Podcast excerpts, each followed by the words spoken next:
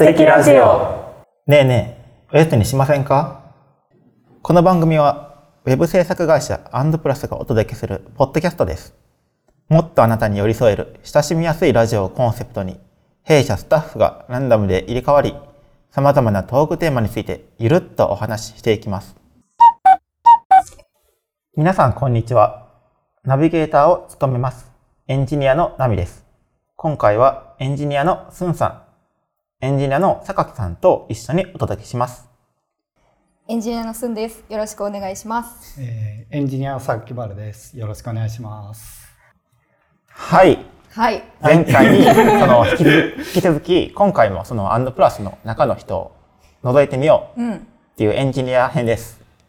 はい。今回、僕含め、スンさん、榊さんについて掘り下げていけたら と思っています。すいません。え神々で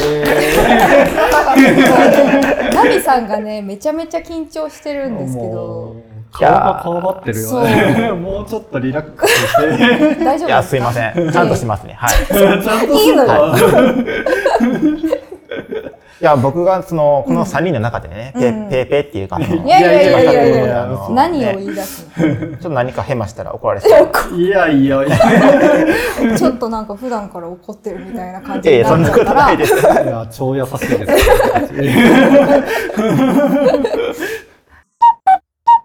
早速なんですけども、職種についてちょっと深くその教えていただきたいことがありまして、その僕とスンさんはそのフロントエンドエンジニアっていう職種なんですよね。それはあのさあの先ほどの回でホナさんと陽生くんがちゃんと説明されたと思う。そうねねしっかり、しっかりしてくれてると思います、そこは。そうなんですよね。で、ちょっと皆さんにそのお伝えできてるかなって思うんですけども、うん。その榊さんは、あの、バックエンドエンジニアという職種についていらっしゃるということで、なんか、フロントエンドエンジニアの違いであったりとかっていうのを、ちょっとあの、教えてもらえると嬉しいです。はい、わかりました。まあ、わかりやすく言うと、一言で裏方っていうのが一番合ってるのかなと思っていて、まあ、フロントエンジニアはやっぱデザインと同じで、お客さんにもう、もろで見える部分。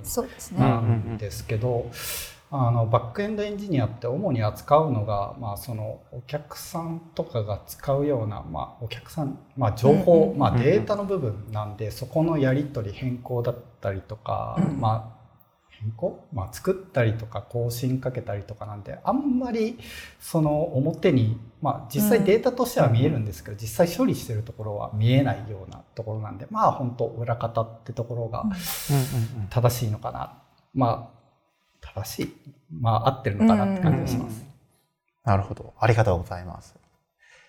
今ちょっと仕事の話出たっていうことで、はいちょっとお聞きしたいんですけども、ちょっとスンさんに、じゃあおまずお聞きしたいと、その、まあ、仕事の中でもなんかその、やりがいっていうことですかね。なんか、そういうのあったりするんですかね。僕より、ああの、ーすごくその経験が豊富。な方で、なんかその、今までのその、やりがいとか、そういうのあれば教えてほしいです。そうだな。まあでもいろんなところにもちろんやりがいってあるんだけど、まあ社内でそのデザイナーが作ってくれたデザインを、やっぱりそのデザイナーのまず要望通りというか、うんうんうんうん。その子が思ってる通りに作れた時あで、まあ、例えばこっちでちょっとオリジナルで動き入れてみた時にあこれいいですねみたいな言ってもらえると、うんうんうん。あなんかめちゃめちゃ嬉しいなっうて なるほかど。な。うんなんか自分で提案して、それがなんか取り入れてもらえたっていうか、うん感じなんですかね。まあ、そううちのやっぱねデザイナーの子たちもうんうんうんやっぱ面白いデザインというか、おっへていうのをはい。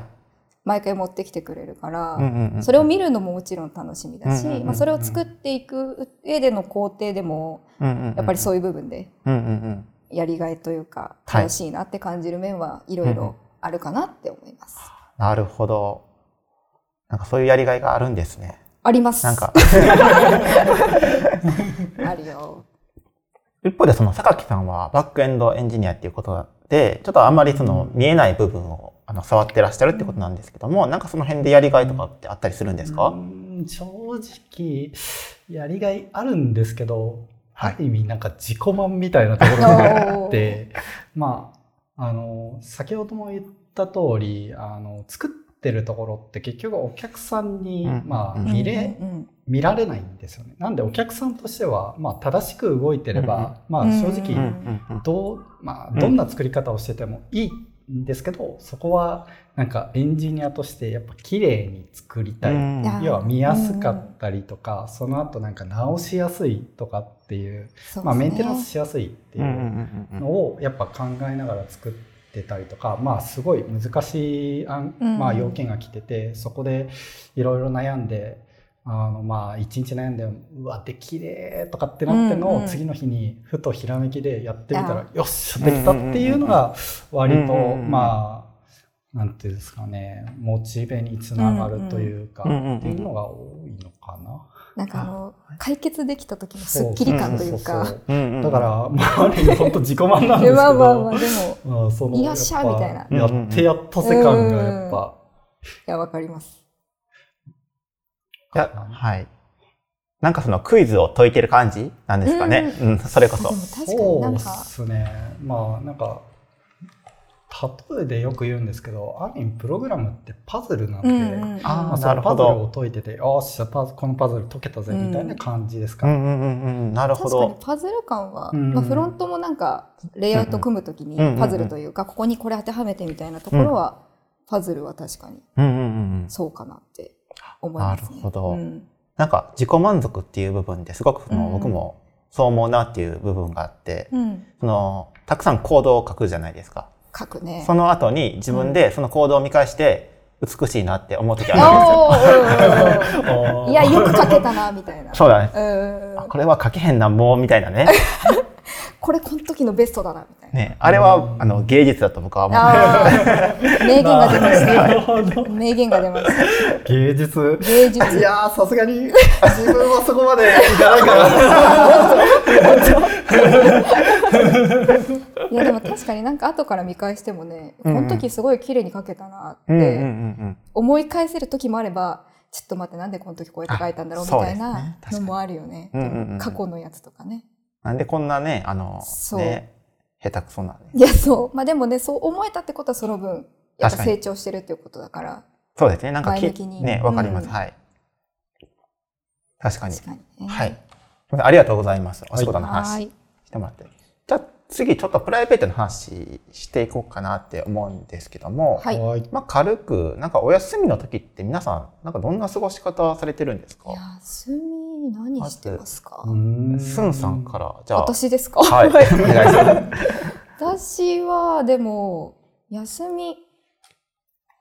あでも最近本を読む時間が多いかなって思ってて、そう前まではそのミステリー小説ばっかり読んでたんだけど、最近はまあエッセイだったり文学小説だったりとか、まあ、いろんなの読み始めて、読み始めるとなんか関連して読みたいのがいっぱい出てきちゃって、今ちょっと机の周りが大変なの 本が平積みでこうたくさん並んでるみたいな状態になってますね。あの、哲学者みたいな感じの。あね、まよく言えば悪く言うと普通になんかもう散らかってるみたいな感じになってる。う、うんん。かなうん。そんだけ本が好きなんですね。本はそうだね好き好きですね。うんうんうんうんうん。うんなるほど。ありがとうございます。はい。じゃあ、続いて、榊さん、どんな過ごし方をされてるんですか？基本インドアなんで、まあ、外に出ないんですけど、この頃ってなると、結構、休みの日は YouTube 見、うん料理系のなんかうん YouTube で、はい。あの、あんま凝ったものじゃなくて、男飯みたいな感じの、やつ見て、はい。なんかこれうまそうだなと思ったらそのまんまスーパー行ってうんうんうん。いい食材買ってきて、うん実際作ってみるっていうのを割とやってることが多いですかね。うん。えーちなみに最近の中で一番これ美味しかったらみたいな最近のやつで美味しかったなっていうのはなんだろう。ああそう。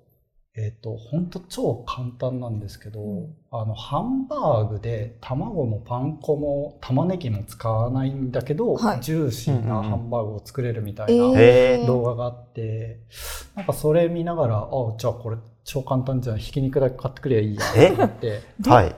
でなんか作り方がなんかひき肉まあハンバーグ1個の量を半分にして、片方はしっかりこねるんですよ。ではい。はい。片方はあんまりこねないで肉のそうそうでそのうん。しっかりこねたやつをその粗いやつでコーティングするみたいな感じにするとなんか肉汁へが漏れ出さないらしくって、えー。はいで実際確かに食ってみたらおお普通にうめえじゃんと思いまー すごい。でそうなんだ。逆になんか玉ねぎとか入れるよりかも、あの作りやすくてうまかった記憶がある、でも肉だけってことそうそうそう、うんうんうん本当に肉だけ。だからなんかね爽やかのあのハンバーグに近いかも、そう。あの肉肉しい。そうそうそう肉肉しい、はい。なんでうん。俺肉肉しい方が好きなんで。わかります。でしかも超絶簡単にできるし、うんで、うんうん割と今最近だとそれが一番かなおー、すごい。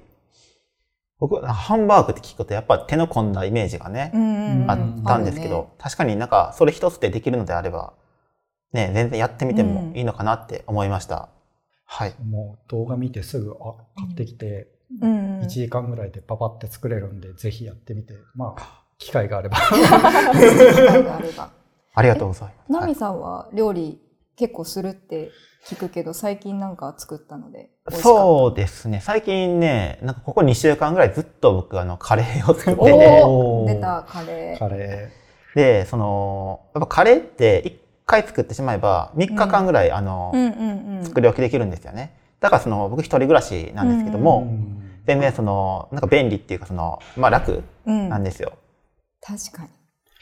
で、結構あの、まあカレールーとかあんまり僕使わない人なんですよね。すごいいやさすがスパイスマスターいやそう、スパイスマスターだスパイスマスター。そうなんです。あの、家にそうなん、です。スパイスマスターなんです。さすがですね まあ家に10ぐらいあのスパイスあるんですけども、10種類ぐらい。すげえ。まあその中で作ったりしてて、うんうんはい。ちょっと最近ちょっとめんどくさいなと思う時もあって、うんうん。なんか普通に市販のカレー粉とか使って、うんっていうのも、はい、ありかなとは、僕、あの、スパイスカレーからその料理始めるってなったらハードル高いんで、うんうんうん。その、なんか、カレーをルー使わずに作りたいっていう方やったら、うん。そのカレー粉でカレー作ってもいいんじゃないかなっていうふうには思います。それこそなんかこの頃動画で見た SB 缶はい。ですよね多分。はい。そうま結構有名な。のああれちょっと買ってみたいな。なんおか普通の味付けにもなんか使えるっぽいんで。あ、そうなんです。はい。カレーって万能なんでやっぱあれあるだけで、うんなんかちょっと失敗しても、まあ、カレー粉でごまかす確かに。確かに。カレー味になってれば美味しいみたいな。男飯なんでまあそれでもいいかなと思いながらちょっと欲しいなと思って、確かになんか匂い消しとかにもね、やっぱ使えるっていうのはあるんで、はい。ぜひおすすめしたいです。カレーおすすめ番組みたいな。まあでもアンドプラスはね、カレーの話題がよくそうですね。出るから、またどこかで聞けるかもしれないですね。カレー専用のね、確か、うんうんあの、内容のね、カレートークあったりとかカレートーク、うん。するかもですね。はい。ありがとうございます。はいじゃあ、最後にちょっと、えっと、一つ、ちょっと真面目な質問をしましょうかね。真面目なのが来る。うわー、なんだろうそうな。答えられるかな真面目な話か。じゃあ、あの、まあ、将来的なちょっと話になっちゃうんですけども、何何何？あの、あ僕らの、その、アンドプラスって、その EC サイトをそのメインに作ってる会社なんですよ。うんで、今回その EC サイトでも、その、まあ、それ以外のサイトでも何でもいいんですけども、その、いつかこういうサイト作りたいっていうのあったりしますか？サイトか。うんまずはスンさんから。ちょっとサイトからちょっと外れちゃってもうあ早速早速テーマから外れて申し訳大丈夫です。ないんだけど、はい。ずっと前からアプリを作ってみたいなってへいうのははいずっと思ってはいて、はい。思ってはいますっていう感じです。えー、なんか、どういうアプリとかっていうのももどういうのが決まってなくて。そう全然決まってまあでもなんかこういうのあったら面白いなとかっていうのは、はい。それこそ休みの日とか、はいなんか空いた時にはいいろいろ考えてみたりで調べてみたらあなんだもう終わるじゃねえかみたいなうんうんうんことももちろんあるんだけど、そうなんか、ね、自分で考えたアプリというか、まあ、仕事でもなんか作れたらうんうん面白いなっうんていう。思いは結構ずっ。とあります。例えば、スンさんって、あの、まあ、アンドバースの中でお酒が好きっていう、そのお、酒好きですね。ね、キャラ、キャラクター、キャラクター酒酒好きそうそう。酒好きまあっていう確かに酒好きキャラ。うん、まあそうね。なんですよ。なんかお酒なんですよ。なんかお酒に関連するなんかね、アプリとかあれば、でもね、お酒に関するアプリも結構いろいろあるんだよ。あ、あ、調べてはるんですね、もう。そう、なんかうん最近クラフトビールとか結構流行ってて、はい日本酒とかも種類いっぱいあるじゃない。で、これ飲んだみたいなのをはい自分でメモできるような、まあ、メモアプリみたいなのうんうんうんお酒専用のがあったりとかもして、はい。そう、結構ね、すでにね、あるのよ。で、いいなって思いながら、まあ、使ってるのもまあ あったりするんだけど、さすがです。そうそうそう、はい。これ飲んだ、これ飲んだ、これ飲んだみたいな。はい。そう。へお酒ね。まあ確かに自分のなんか好きなものに関わるのが作れたら、ーはい。さらに面白いかもしれないなって思います。うんうんうんそうなんですね。でももう、スンさんがこれから作るちょっとアプリに期待してということで、はい。酒関連ですかね、酒関連ですそうかね。では続いて、あの、榊さんから、ささはい、お願いします。す。作りたい。これ、個人的でいいもいいです。あ、もう何でも大丈夫です。はい。えっ、と、まあちょっと、スンさんにほぼほぼ似てるような感じなんですけど、僕、実は食べ歩きが趣味で結構い、や、確かに食べ歩きキャラですもんね。そう、そういうキャラになってるんですけど、うん。まあ、その会社が結構街中にあるってことで、うんうん。まあ、すぐ歩けばいろんな店があるんで、うん。まあ、はい。美味しい店をやっぱ探したい、うんうんうん。探すってことが多くて、まあ、そこの、まあ、メモじゃないですけど、微暴録的な、うん。うん。まあ、美味しかったと思う飲食店の。